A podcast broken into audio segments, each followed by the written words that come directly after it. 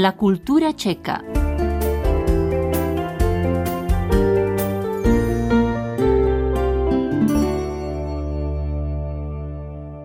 Casi en simultáneo al estreno de su película en Netflix, la novela Elena Sabe, de la escritora argentina Claudia Piñero, fue traducida al checo por Jana Novotna, que se desempeñó como agregada cultural de España luego de la Revolución de Terciopelo.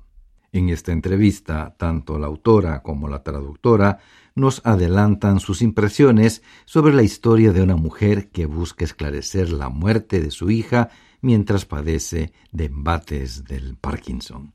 Más con Juan Pablo Bertaza.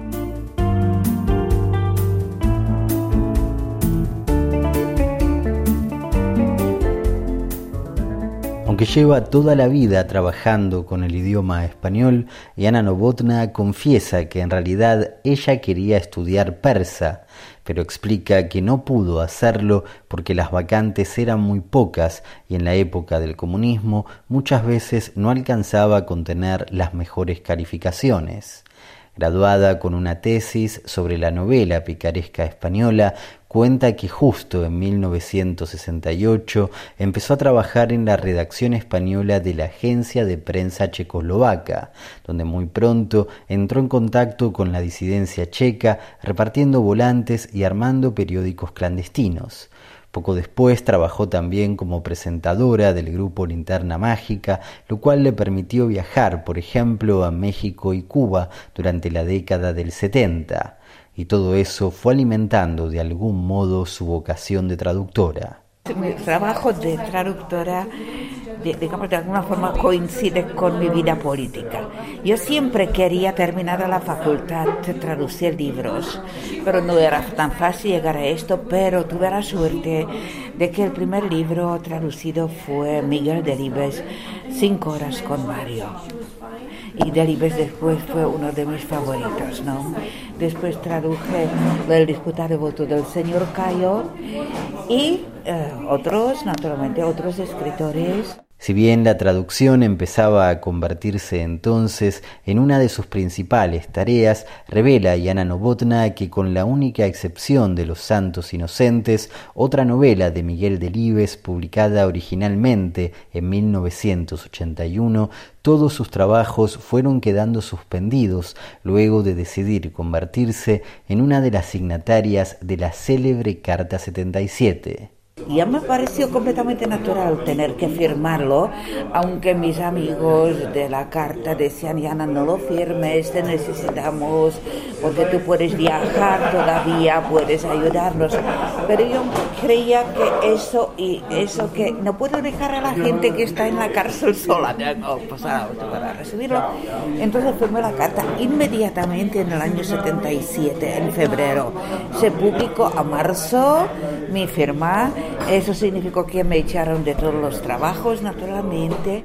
Sin embargo, inmediatamente después de la revolución de Terciopelo, esos mismos amigos con los que repartía periódicos clandestinos y samizdat, muchos de los cuales habían estado varios años presos, le propusieron a Yana Novotna asumir el cargo de agregada de Cultura y Educación en España, teniendo en cuenta sus aptitudes, su dominio del idioma y su interés en esa cultura y aunque estaba en juego un rotundo cambio de vida, asegura que no dudó en aceptar llevar a cabo ese mandato que duró casi cuatro años y tuvo también algunas complicaciones.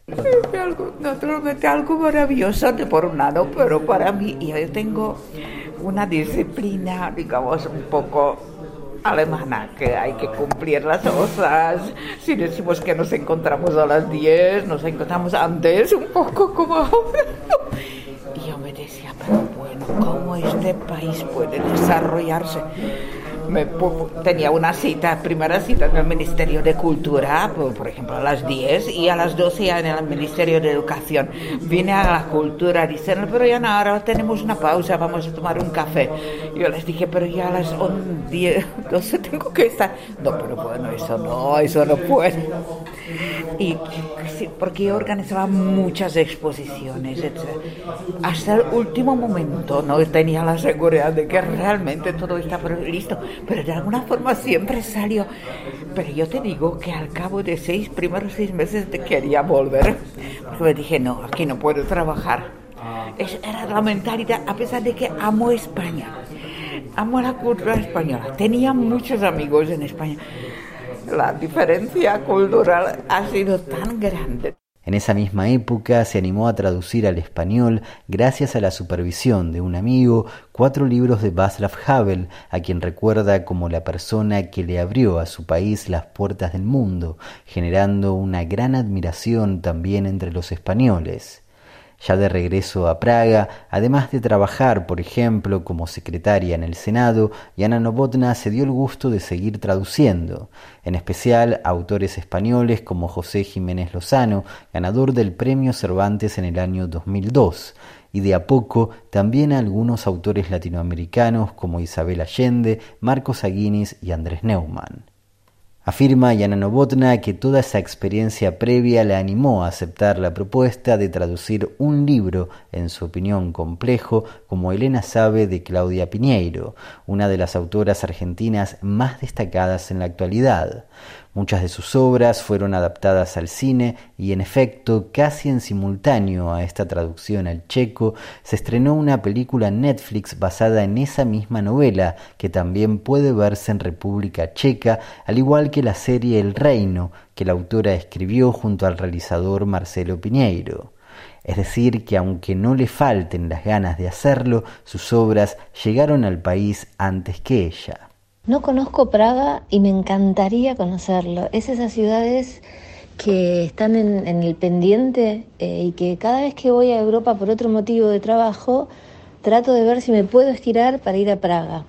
Me pasa que, que en todos los viajes que hice o no podía llegar o voy a confesar otra cosa. La única vez que podía haber llegado, que estaba más o menos cerca, Hacía tanto frío en Praga que me acobardó el frío. Buenos Aires es una ciudad donde no hace tanto frío y, realmente sentí que, iba a ser muy difícil recorrer la ciudad con, temperaturas tan bajas.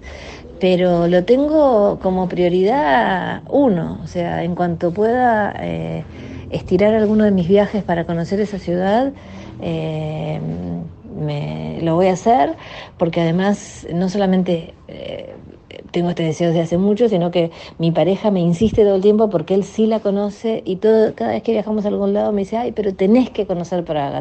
Traducida a más de 30 idiomas, con varios premios y 10 novelas en su haber, asegura Claudia Piñeiro que llegar con sus libros a nuevos países siempre es para ella un motivo de alegría, y el caso concreto de esta traducción al checo, por supuesto, no es la excepción. Todos los lectores son distintos y a su vez todos compartimos muchas cuestiones en común, más de las que pensamos, ¿no? Entonces, cuando empiezan a llegar algunos mensajes de gente que está leyendo en otros idiomas, en otros países, en otras ciudades, y que se sienten identificados con la historia de, Elena, por ejemplo, en este caso, una mujer que tiene Parkinson, que mm, su hija apareció muerta y que quiere averiguar qué pasó, pero sobre todo que tiene que lidiar con ese cuerpo que solamente funciona cuando las pastillas que toma la ponen en funcionamiento. Eh, mm, creo que son historias que, que empiezan a recorrer eh, muchos lugares comunes, ¿no? La ancianidad, el desamparo, la soledad, eh, y son muchos lugares comunes de ciudades donde la población es grande, donde hay mucha soledad en algunos sectores y en algunas edades, eh, y donde se puede generar una muy buena eh, identificación con lo que le está pasando al personaje.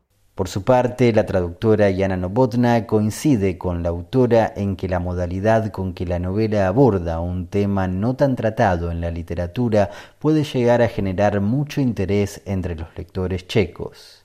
Para muchos yo creo que será muy, útil ver cómo luchar con Parkinson. Es que no se habla mucho de esto, menos aún para poner, eh, yo no sé, una mujer con Parkinson como heroína de un libro, ¿no? Y es algo que deberíamos hablar sobre Alzheimer, Parkinson, y será un problema cada vez más urgente. Del mismo modo, destaca Novotna que pese a estar enferma y haber perdido nada menos que a su hija, Elena no se siente sola y de hecho se sigue mostrando ante los demás y ante ella misma como una mujer fuerte, lo cual no deja de verlo como un mensaje de que incluso en esas circunstancias siempre es posible sobreponerse.